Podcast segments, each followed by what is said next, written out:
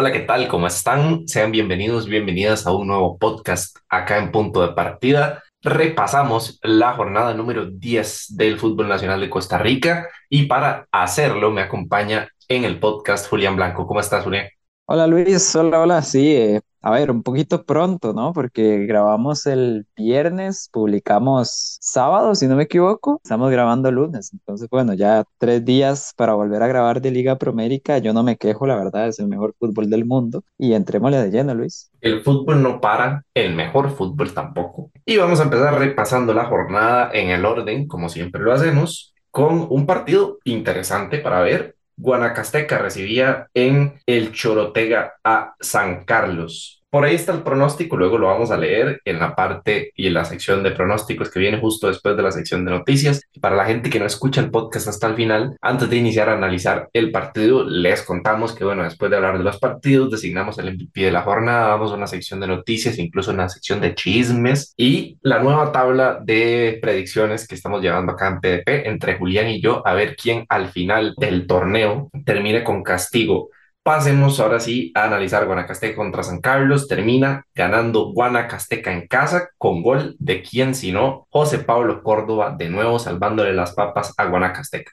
Gol fue de penal, le hicieron un penal a Walter Cortés que reclamaron mucho, pero la verdad es que para mí sí era. El penal lo hace un jovencito, José Peraza, es un defensa central muy alto de San Carlos. San Carlos juega línea de 5, que también me volvió a llamar la atención. Y bueno, provoca el penal apenas a los 8 minutos, ¿verdad? El joven Peraza. Fuera de eso, siento que de Guanacasteca primero es un gane buenísimo, ¿verdad? porque ya, ya se le pega a Guadalupe y bueno, siempre sumar de a tres más bien hasta los pone a pensar en, en una posibilidad de, de cuarto lugar. Pero lo que quiero decir, Luis, es que Guanacasteca mostró, me parece que todas sus caras en este partido. Hubo tramos donde fue un poco más agresivo, fue a presionar, jugó tal vez más intenso. Hubo tramos donde decidió echarse un poquito para atrás y San Carlos tomó la iniciativa. Entonces, en general, no voy a decir que es un partidazo de Guanacasteca, pero sí me parece muy completo y sabiendo reconocer lo que tenía que hacer en cada momento.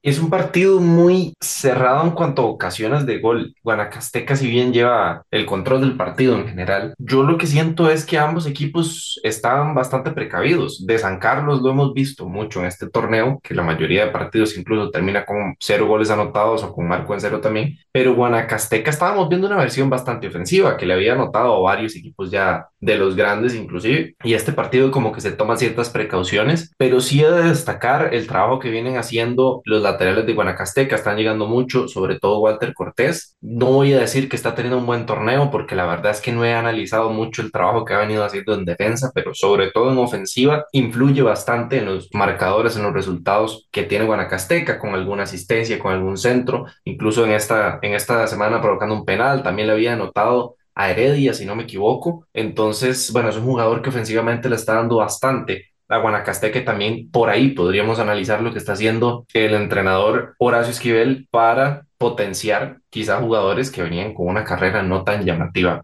Totalmente, Silvi. De hecho, pensándolo, obviamente, no, tal vez no le estoy poniendo todo el análisis, pero sí, yo creo que Guanacasteca es el equipo que juega con, con laterales o carrileros más ofensivos. Es muy normal ver a Walter Cortés llegar al área y es muy normal ver al carrilero derecho también llegar al área. Normalmente Axel Quiroz, estos últimos partidos Sean Johnson y ha jugado bastante bien. Entonces, sí, sí, lo, lo de Guanacasteca me parece muy bueno, lo, lo destacan mucho también en la transmisión de los partidos y como digo, o sea, es un equipo que si bien no está eh, salvado del descenso, ¿verdad? Tiene que tener eso en cuenta, pues es un equipo que se puede permitir incluso soñar por un cuarto lugar, ¿por qué no? Entonces, sin duda habla muy bien de, del cambio que han tenido en este campeonato. Así es. El domingo se inauguró la jornada con un cartaginés Grecia a las 11 de la mañana en el estadio de Cartago. Estuvo bastante curioso. Julián, de nuevo. Estuvo bonito, Luis. Sí, sí, de nuevo Jake Venegas es el que pone a ganar a Cartago que desde que volvió ha sido sin duda el mejor jugador, tres partidos, tres goles. Luego Marcelo Hernández anota ya en el segundo tiempo, pero el partido, a ver, los dos tuvieron chances. Grecia fue bastante arriba, con varios cambios de la alineación, eso sí, evidentemente con la salida del, del anterior técnico, supongo que se están implementando nuevas medidas, estrategias, lo que sea, como se llame, en Grecia, que por lo menos en juego ha mejorado bastante en estos últimos partidos. Quizá los resultados no se le dan tanto y el que sí se le están dando los resultados es a Cartago. Cartago estaba volviendo a ser el Cartago de inicio de campeonato, que era un equipo que jugaba bien, y además de eso sumaba. Lo dijo el propio Chope después en conferencia de prensa, ¿verdad? Que, que tuvieron un bajonazo, ¿verdad? Como a mitad de la primera vuelta, pero que en realidad el equipo, él siente que está jugando bien. Interesante, volvió Marcelo Hernández a la titularidad, fue el jugador del partido, no solo el jugador Rexona, sino que para mí también lo fue. Jugó bastante bien y me gustó lo sacrificado que estuvo por el equipo, o sea, no jugó solo para sí mismo. De hecho, el gol de Jake Venegas es un desmarque, una jugada prácticamente de Marcel y le pone el balón con el marco solo Luis, eh, Jake Venega lleva tres goles en tres jornadas seguidas. El problema es que anota el gol y se lesiona. Y a los tres minutos tiene que salir de cambio. Ojalá no sea nada grave porque ha jugado muy, muy bien desde que volvió. De Grecia, Luis, a ver, sí es cierto, tuvo asociaciones bonitas, el equipo ya como que se parece más a lo que esperábamos a inicio de campeonato tal vez, pero no sé, sigo viéndole ciertas carencias que hay que ver cómo las resuelven, pero, pero lo siento complicado por el lado de Grecia, que ya es su último lugar del campeonato, si no me equivoco. Sí, Grecia ahorita marcha último porque, bueno, ahorita vamos a repasar un poco lo que sucedió entre Guadalupe y Santos, pero sí lo apunta muy bien. Cartago se beneficia bastante cuando tiene sus extremos y sus volantes creativos para jugar, porque improvisa bastante. Vamos a ver, improvisa es rota, mejor es la palabra, porque trata como de posicionarlos en distintos lugares para que generen cosas distintas según lo que quiera Chop Y no solo con Chop, ya venía pasando desde que jugaban con Jaime Segura también, porque tiene jugadores bastante polifuncionales en la ofensiva. Marcel quizás es el, único que es un poco más referencial, pero tanto Ureña como Venegas como Ronaldo pueden ocupar bastantes posiciones, incluso rotar entre sí durante el partido y eso le beneficia bastante a Cartago, mientras que Grecia es un equipo que se ve bastante plano desde hace ya mucho tiempo, buscando al Esme con poca posesión y quizá con mucho vértigo a la hora de atacar, que a veces puede salir bien y a veces como en estas ocasiones puede salir mal. Julián, ¿sabe que está saliendo mal?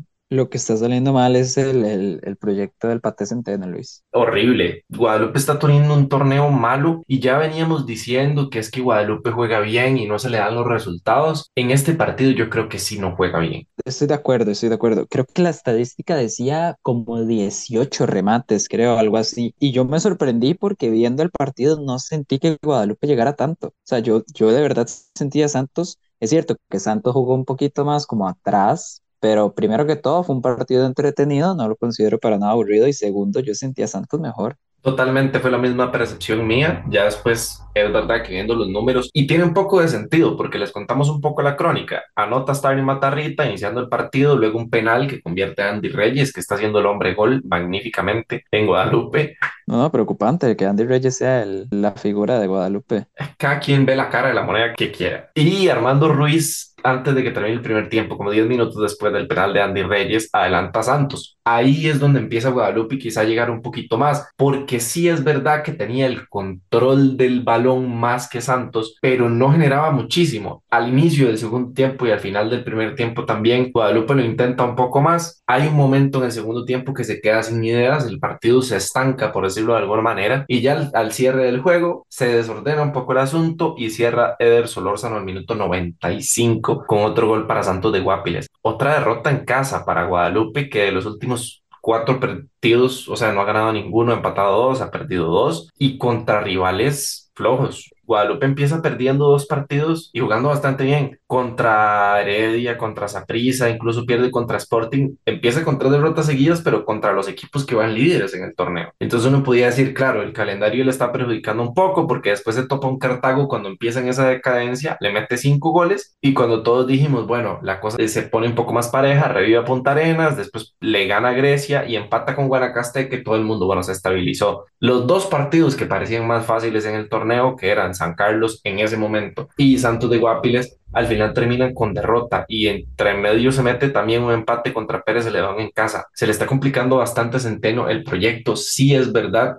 que el equipo tiene muchas salidas, que no llegan muchos jugadores quizá que se adapten al estilo del entrenador, pero ya hay que analizar también un poquito más los resultados. Es cierto que en el fútbol nacional se da poco espacio a los procesos de los técnicos, pero en algunas circunstancias hay que analizar si también el equipo le puede ofrecer a esos técnicos el proceso que, que, es mejor para el desarrollo, ¿verdad? Y en este caso yo creo que Guadalupe, aunque tiene buena intención y aunque Centeno es un buen técnico, pues no tiene quizá los recursos para ofrecerle lo que quiere Centeno para jugar. Y bueno, eso es un, es un reflejo de los resultados que está teniendo. Luis me parece que lo explica perfecto, porque del partido no tengo mucho más que agregar, o sea, muy bien por Santos, igual, o sea, le sigue, a ver, es que pongámoslo así, Santos sigue un puntito detrás de Guanacasteca por el no descenso, pero es que ahora está a dos puntos de Guadalupe, o sea, entre Santos y Guadalupe hay dos puntos de diferencia, o sea, Guadalupe seriamente se puede meter, o sea, se puede ir a segunda división y a como siga así, yo creo que es el que lleva las cartas de, de hacerlo, ¿verdad? Algo que jamás nos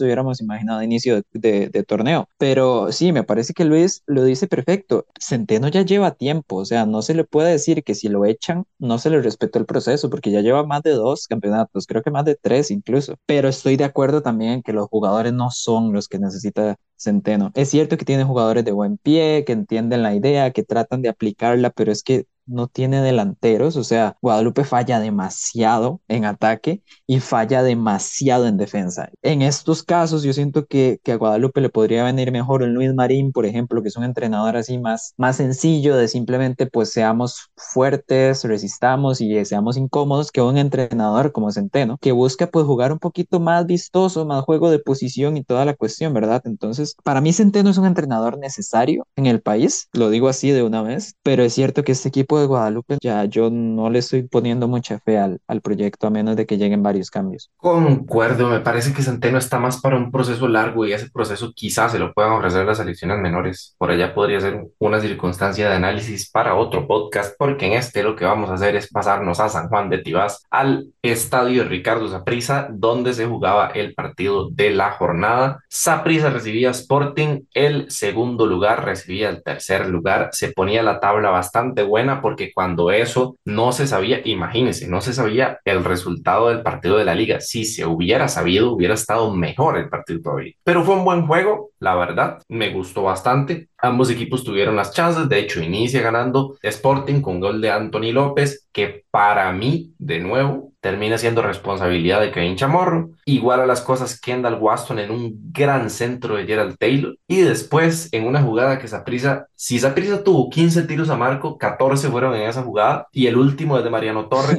que termina metiendo el gol que lo acerca mucho a Odir Yaques como el segundo máximo goleador extranjero de la historia del Deportivo Saprisa. Julián. Partido bonito, Luis. La verdad es que muy bonito. y Saprisa fue muy superior. Para mí, Saprisa terminó sufriendo más de lo que debería por merecimiento y por no saber concretar, que es lo que le veníamos achacando a Saprisa incluso desde antes del clásico. Eh, que Saprisa genera mucho, juega bien, pero no anota. Pero sí, me alegra mucho volver a ver un Saprisa más centrado en, en el fútbol, en el partido. La presión alta de Saprisa es muy buena. Volvió Cristian Bolaños a la titularidad y jugó un gran partido. Volvió Álvaro Zamora, que también jugó bien. O sea, me parece que este es el Saprisa que debería verse y no el de las últimas dos, tres jornadas. Y en el caso de Sporting me gusta que no se haya quedado atrás. Es cierto que Saprisa de repente empezó a dominarlos, empezó a llegarles mucho. Luis Torres tuvo muy buen partido en el marco, pero Sporting nunca, nunca se quedó atrás. O sea, siempre sumó sus llegadas, siempre tenía esa chance de estar ahí empatando el partido o, o ponerse por delante cuando estaban uno a uno. Entonces, me gustó mucho, Luis, la verdad. Igual, no sé todavía si Sporting, si me compra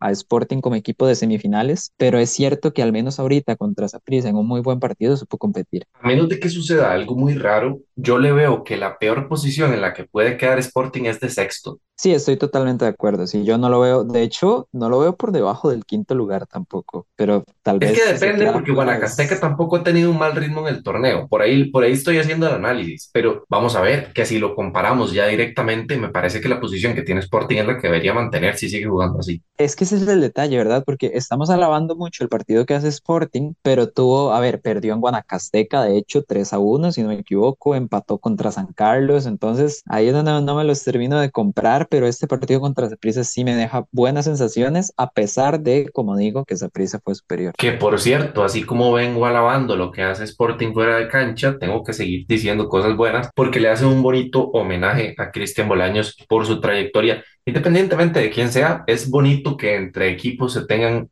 este tipo de gestos, este tipo de armonía deportiva y de nuevo Sporting dando clases de marketing deportivo en el fútbol nacional, que después ya le compras a prisa la idea, le regalan una camisa, bueno. Si quieren leer un poquito más acerca de eso, pueden meterse en las redes sociales de los dos equipos, por ahí van a encontrar. Se habla muy poco, y eso que todos los fines de semana gana el jugador desodorante del partido pero se habla muy poco de Mariano Torres, Julián. Dicho esto, podemos quedarnos en que Saprissa vuelve a, a, poner jugadores que iniciaron el torneo, como Zamora, vuelve a incluir a Bolaños, Gerald Taylor hace un gran partido. Podemos empezar a destacar individualmente, pero la verdad es que no tiene muchísimo sentido porque probablemente para el próximo partido también rote y no se vean las mismas caras. Eso sí, decir que la gestión, como siempre, de Justin Campos de la plantilla está siendo buena, por lo menos en este partido, y lo venía haciendo en el inicio del torneo. Y eso nos da pie para hablar de gestiones de plantilla importantes y meternos a la olla mágica en donde Punta Arenas le quitó el invicto a la Juelense. Merecido, Luis. Totalmente. Le robó la media cancha y la liga se ahogó. Ojo que eso de robarle la media cancha siento que ayuda mucho, o sea, no quiero meterme como en, en estas excusas, pero siento que sí ayuda mucho el, el estado de la cancha de Lito Pérez, ¿verdad? Sí, Eh, sí, sí, sí. sí, sí, no, no es algo que se preste, ¿verdad? Para hacer el fútbol que le gusta a la liga. Tal vez se ensucia un poquito más, cuesta Sí, más, sí, pues, ese pero, control de pero balón también es un buen trabajo de, de la contención de Punta Sí, a, O a sea, eso voy. El partido es cierto que las condiciones no le permiten a la liga hacer lo que quieren, pero entonces desde el momento que el partido se pone un poquito más sucio, ¿verdad? Que ya hay que ir un poquito más al choque y, y demás, eh, Punta Arenas gana, o sea, gana y no solo gana el resultado, es que termina jugando mejor el partido. Muy bien la media cancha, Ronald Mauricio Montero, William Fernández, Joser Hernández volvió a ser titular, no entiendo cómo lo tenían sentado, sinceramente, y me gustó mucho el ataque de Punta Arenas, los tres, Anthony Hernández, Randy Vega y Daniel Quirós, me gustaron mucho, muy participativos y por ahí metieron en varios problemas a la defensa de la liga. A ver, este partido lo dirige César Alpizar, que si no recuerdo mal tiene 34 años, es asistente técnico del equipo. Obviamente, bueno, a partir de, de hoy lunes, Heiner Segura ya toma las riendas, pero la verdad es que me gustó mucho el, el cambio de cara que tenía Punta Arenas, o sea, se le vio más energía, se le vio cómodo, como estoy diciendo. Y por el otro lado, Luis, ahora sí, para darle la palabra, curioso, yo sé que ya, o sea, es que incluso falta más de una semana para que la liga juegue contra Los Ángeles en CONCACAF. Curioso cómo rotó a Andrés Carevic. Jugó Ángel Tejeda de titular, Rashir Parkins, primer partido que juega de titular, que no lo hizo mal, Ian Lawrence, Yael López, eh, Juan Luis Pérez, que bueno, es obligado porque se lesionan los centrales, pero, pero curioso, ¿no, Luis? La, la rotación de Carevic justo en este partido. curioso sobre todo por el hecho de que había suficiente tiempo, me parece, para preparar los dos partidos que seguían. No, e incluso Luis, es que siento que hay, hay momentos más adecuados para rotar que visitando a Punta Arenas. Claro, con todo el respeto que se merece Santos de Guapiles, pues es mejor rotar en el Morera contra Santos que rotar contra Punta Arenas, evidentemente, mucho más si es de visita. Ahora, dos cositas a destacar que se están haciendo costumbre. La primera, que Johan Venegas vote un penal. Es el segundo o el tercero, si no me equivoco, el segundo que vota en el torneo, dos muy, muy seguidos. Y eso ya se está haciendo costumbre, aunque lo destacamos la jornada anterior como jugador de la semana, ¿verdad? Una cosa no quita la otra. Y Julián, otra cosa que se está haciendo costumbre es que, bueno, yo creo que vamos a tener que cambiar las a priori, porque ya esa prisa no está haciendo tantos goles en esa hora, o por lo menos en lo que va de torneo, por la hora de la chucheca porque Punta Arenas es el tercer partido que empata o gana después del minuto 90 en lo que va del torneo nacional. Todos en casa. Curioso, para los que digan que la olla mágica no mete, ahí está metiendo. Punta Arenas le quita el invicto a la liga al 91 con un gol de Asdrúbal Gibbons. Volvió Asdrúbal Gibbons, Luis. Buena noticia. Bueno, volvió el partido pasado, pero, pero ya se nota que vuelve. Era muy importante para el puerto.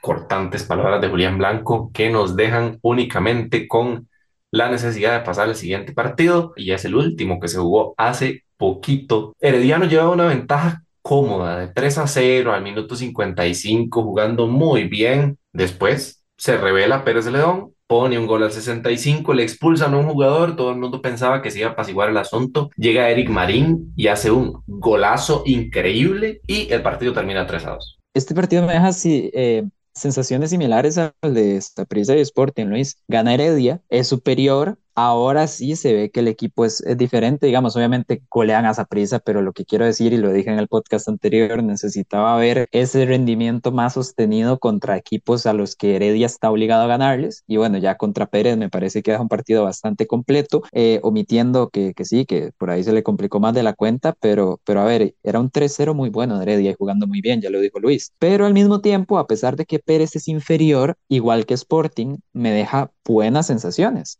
Nosotros ya decíamos que Pérez Celedón estaba luchando ahí puestos de clasificación, que le faltaba jugar partidos importantes, lo golea a Prisa 5 a 1, va perdiendo 3-0 con Heredia, pero al menos tener la rebeldía tal vez o el carácter de revertir la situación, poner un 3 a 2, incluso tener chance ahí, tuvo una oportunidad al final del 3 a 3, me parece positivo, la verdad. Es un equipo que está compitiendo por encima de las expectativas en este campeonato y muy buen partido en realidad. El mejor de la jornada me parece el Saprissa Sporting, pero este partido estuvo bastante interesante y muchas cosas, la verdad, por apuntar para ambos equipos. Sobre todo la diferencia entre los partidos es porque uno estuvo más disputado durante la totalidad del partido y este, bueno, pues tuvo sus momentos de favoritismo para cada lado. Destacar cosas en Heredia.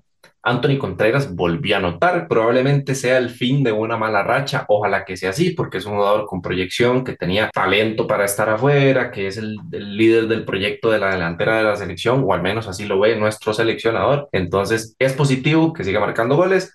John Jairo Ruiz, que confirma su gran momento, de hecho termina siendo el jugador desodorante del partido, y Kenneth Vargas con un pase brutal de Kennedy Rocha a tres dedos, magnífico, como de 30 metros termina siendo un gran gol para Heredia. Luego Lucas Mesa y Eric Marín. El gol de Eric, Marín es un golazo larguísimo, pero me parece que influye que el portero sea un poco pequeño y que no dé pasos a la hora de tirarse, sino que se tira ya. Pérez León está haciendo las cosas bien, pero de nuevo me parece también que se le está quedando, se está quedando en hacer las cosas bien y ya. Y eso no es malo, porque cuando un equipo hace las cosas bien, evidentemente está más cerca de lograr resultados que cuando no las hace bien pero es que una victoria en los últimos cinco partidos tampoco es lo que el equipo quiere, porque tuvo una racha positiva, perdió con la liga en la liga, o sea, se puede permitir un equipo como Pérez de León, pero la goleada de esa prisa, el empate en Guadalupe, después perder en casa contra Heredia, son tres resultados que están pesando un poco y que podrían, cuidado y no costarle la cabeza a Luis Marín, yo creo que por cómo cierra el partido y como termina compitiendo Pérez Celedón, pues le da el aire de nuevo a quedarse, a seguir en el proyecto. Pero hubo un momento con el 3 a 0 que yo ya me estaba oliendo a Luis Marín fuera. A mí me da mucha gracia, pues, lo cortoplacista que es el fútbol nacional también, porque... Increíble. De, eso voy a hablar también. Cuando Pérez Celedón Sí, o sea, cuando Pérez Celedón estaba cuarto lugar del torneo hace, bueno, cinco partidos, pongámosle, todo el mundo decía que qué bien, que el equipo, que claro, con jugadores de la zona, un montón de cosas. Y ahora para mí es el mismo equipo, o sea, no es que esté jugando mejor o peor, simplemente han cambiado los rivales, han cambiado el, panorama del campeonato, pero para mí es el mismo equipo. De repente pierdes con Heredia, pierdes con Saprisa, eh, el empate, ¿verdad? Que ahorita mencionó Luis, y ya la gente está pidiendo fuera a Luis Marín, no entiendo. O sea, es un equipo que le lleva ocho puntos al descenso, que estamos de acuerdo, no es así algo que la gente le guste, pero son ocho puntos y no veo por qué Pérez Celedón, a diferencia de un Guadalupe, por ejemplo, deba preocuparse en perder esa ventaja. Es un equipo que ha jugado bien el torneo, ha jugado por encima de las expectativas y yo creo que más bien el problema es ponerle expectativas a este equipo que no debería tener. Y, y, como digo, o sea, este resultado contra Heredia, cierto que Heredia es superior, se le debe achacar a Heredia más bien que casi le empaten, pero lo de Pérez es, al menos en esta jornada, me parece bien a mí, Luis. Totalmente de acuerdo, qué rápido, qué rápido cambia todo y yo lo voy a enfocar diferente, sobre todo con el tema de, de que el campeonato se va poniendo más parejo y más disputado conforme van avanzando las jornadas. Al principio hablábamos de un Pérez Celedón que no iba a competir tanto a menos de que se consolidaran los jugadores, igual con San Carlos, de Santos de Guapiles, que ojalá fuera un bache y que empezara a puntuar. Hablábamos de Grecia, que tal vez no despegaba, de Guanacasteca, poníamos en análisis esas cosas. Y ahora lo estamos viendo ya de una perspectiva un poquito más unificada, con los equipos ya con una idea un poquito más clara. Y bueno, eso nos deja un torneo interesante sobre todo en la parte media de la tabla. Arriba está bueno, muy bueno, porque Saprissa y, y Alajuela se lo separan dos puntos y Sporting ahí está con Heredia y Cartago peleándose el tercer y cuarto lugar, pero si bien es cierto, está muy definida la parte alta y la parte media, la que está un poquito más disputada. Y bueno, con ese resultado terminamos el análisis deportivo como tal de la jornada 10 de fútbol nacional. Nos queda una única jornada para cerrar la mitad de la tabla. Para el próximo podcast podemos hacer una breve conclusión de, cómo está siguiendo el torneo y los equipos que, que están para tal cosa, los que no. Pero eso está para el próximo podcast. Para este, lo que sí les traemos, como siempre, es el MVP la sección de noticias, el análisis de la tabla con las predicciones. Empecemos con el MVP para meterle ahí el toque personal. Todo está perfectamente equilibrado. Luis, mi MVP, no sé si se lo vaya a robar, es Mariano Torres. Está, está complicado el MVP, está muy abierto también. Mariano era una de mis opciones, yo creo que la más fuerte, por allá me lo robó. Podría tirar John Jairo Ruiz, que ya por cadena viene haciendo varios partidos buenos. Mi segunda opción, Luis, era Marcelo Hernández. Buen partido, Eh, sí, sí, o sea, tal vez por ahí falló un par, pero, pero como digo, siento que sacrificó, trabajó mucho para el equipo, a veces incluso sabiendo que no se le iban a dar, pero bueno, sí, muy buen partido y muy buena noticia para Cartago. Y bueno, nos quedamos con tres. De hecho, quería iniciar una dinámica, no sé qué le parezca Julián, de los dos principales MVPs, que en este caso son Mariano Torres y John Jairo Ruiz. Vamos a poner un poll, una encuesta en Instagram por un par de días, que la gente vote y se gana el premio del jugador de la semana, para que la gente forme parte también del criterio generalizado del MVP. Cositas. Luis, tengo dos noticias. Oh. Hay una que está buenísima y yo ya sé cuál es, pero le va a gustar mucho. Pero empecemos por la, la noticia, en realidad la que pasó antes también. Rodolfo Villalobos, Luis, la mina de oro de las cositas, va a ser parte del Consejo de la FIFA como representante de Centroamérica. Y no queda ahí, Luis. Va a ganar 250 mil dólares al año, como mínimo. O sea, no es un dato oficial, pero eso es lo que marca el historial de la gente que está en el Consejo de la FIFA.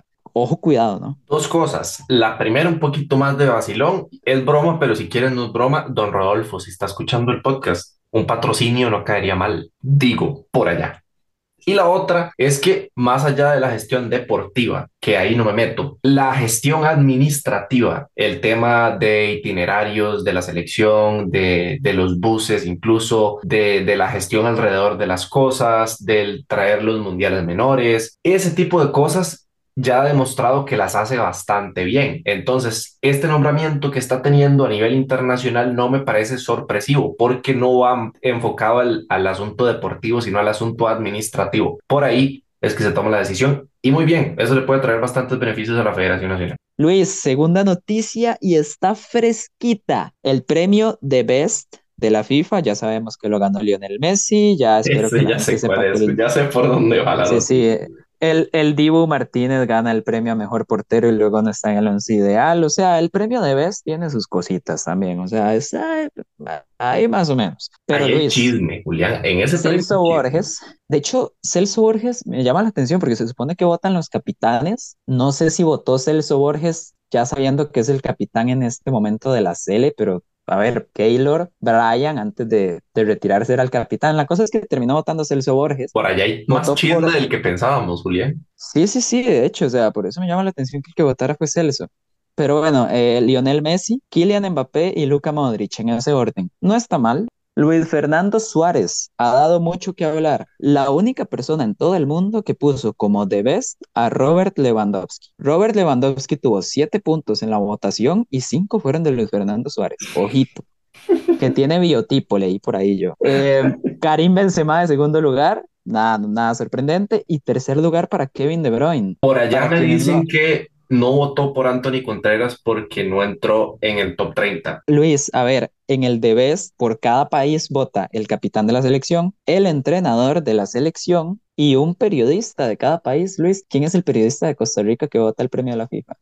Dios mío, mi momento ha llegado. David Goldberg es David Goldberg. el periodista que vota para la. FIFA. Para los que nos escuchan y llevan tiempo escuchándonos, nuestro mentor, así como, como la rata de las tortugas ninja. Bueno, ese para nosotros es David Goldberg. Espero que no escuche esa parte. Pero, o bueno, tal vez sí. Pero, pero mentor fue profesor de nosotros en varios cursos de periodismo y demás, David Goldberg. Entonces, bueno, le mandamos un saludito, lo queremos un montón. Y es el periodista que vota por el premio de Best por Costa Rica. Votó Luis, ojo, es que no solo es que nos haya enseñado a ser periodistas, Luis, votó Lionel Messi, Karim Benzema y Kylian Mbappé. Luis, si yo fuera David Goldberg, si yo tuviera esa posición, yo hubiera votado exactamente igual. Soy, y de aquí, ya intervenido lo que dijo Julián, se puso romántico el podcast.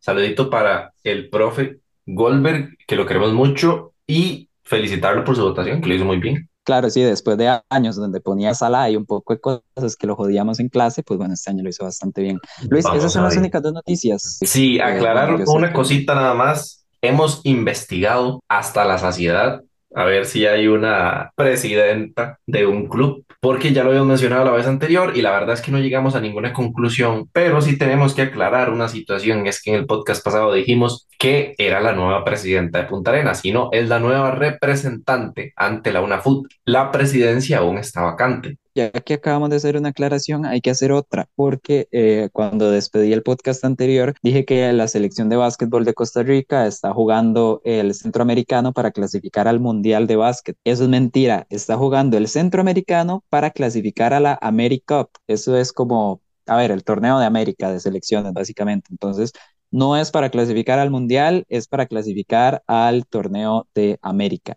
Ahora sí, pasemos al tema de las predicciones. Julián, la semana pasada dijimos que íbamos a tener la tabla en donde íbamos a llevar el control.